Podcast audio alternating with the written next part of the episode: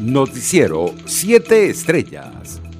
Nicolás Maduro aseguró este miércoles que el nuevo presidente de Perú, Pedro Castillo, ha empezado una gestión de cambios necesarios para el pueblo de ese país. Por su parte, el dirigente de la oposición venezolana en Perú, Carlos Escul, expresó ayer sus felicitaciones por el bicentenario de independencia al país suramericano y recordó que la historia de ambas naciones está unida a través de los próceres libertadores. Hoy nos unimos al júbilo que embarga a todo el pueblo peruano, afirmó Escul en un mensaje divulgado a través de su cuenta de Twitter. En Venezuela fueron detenidos detectados 1.009 nuevos casos de coronavirus y la cifra de contagios se elevó a 302.988 desde el inicio de la pandemia el pasado mes de marzo de 2020. Con 18 nuevas víctimas mortales producto de la epidemia en las últimas 24 horas, el total de fallecidos llegó a 3.542. Vecinos de los sectores de Los Dos Caminos y Santa Dubiges, ubicados en el municipio Sucre del estado Miranda, denunciaron este miércoles fallas en el servicio eléctrico que han mantenido las zonas por varias horas a oscuras. Por su parte, el candidato del partido Fuerza Vecinal a la gobernación de Miranda, David Uzcategui, planteó como fecha de la realización de primarias el 22 de agosto con el objetivo de escoger al representante opositor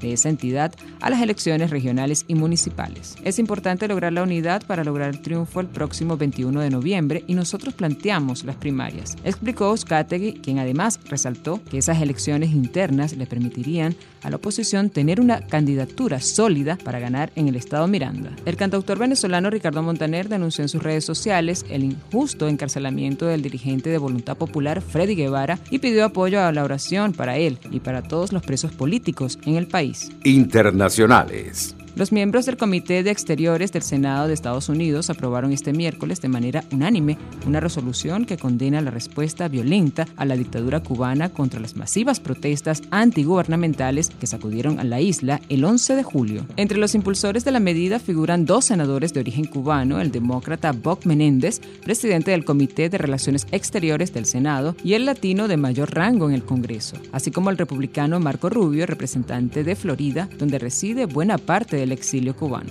El presidente de Guatemala, Alejandro Yanmatei, anunció la cancelación de la compra de 8 millones de dosis de vacunas contra el coronavirus a Rusia y dijo que negociará con otros farmacéuticos para conseguirlas. El mandatario guatemalteco dijo en la rueda de prensa que su gobierno reconoció el contrato y que ya no se comprarán las 8 millones de dosis rusas adicionales como estaba previsto en el primer acuerdo. Los niños entre 5 y 11 años susceptibles de sufrir complicaciones graves ligadas al COVID-19 podrán ser vacunados a partir del 1 de agosto en Israel, indicaron responsables sanitarios este miércoles. Se trata de una autorización especial y cada vacunación será estudiada caso por caso, indicó el portavoz del Ministerio israelí a la agencia France Express. Estados Unidos se mostró profundamente preocupado este miércoles por las señales de que China puede estar construyendo dos grandes campos de silos de misiles nucleares y acusó a Pekín de ignorar décadas de estrategia global sobre las arsenales atómicos. Un portavoz del Departamento de Estados Unidos aseguró a la agencia Que China está acelerando su escalar nuclear después de que un informe independiente de Estados Unidos revelara que el gigante asiático construye un nuevo campo de silos de misiles que son instalaciones subterráneas diseñadas para almacenar misiles nucleares.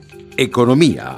El gigante estadounidense de Internet, Google, informó este miércoles a sus más de 130.000 empleados en todo el mundo que tienen la obligación de vacunarse contra el SARS-CoV-2 para regresar a las oficinas en octubre. En una entrada en el blog corporativo, el consejero delegado de Google, Sundar Pichai, explicó que la implementación de este requisito variará de acuerdo con las condiciones y regulaciones locales y que no se impondrá en la región determinada hasta que las vacunas estén ampliamente disponibles en la misma. Deportes.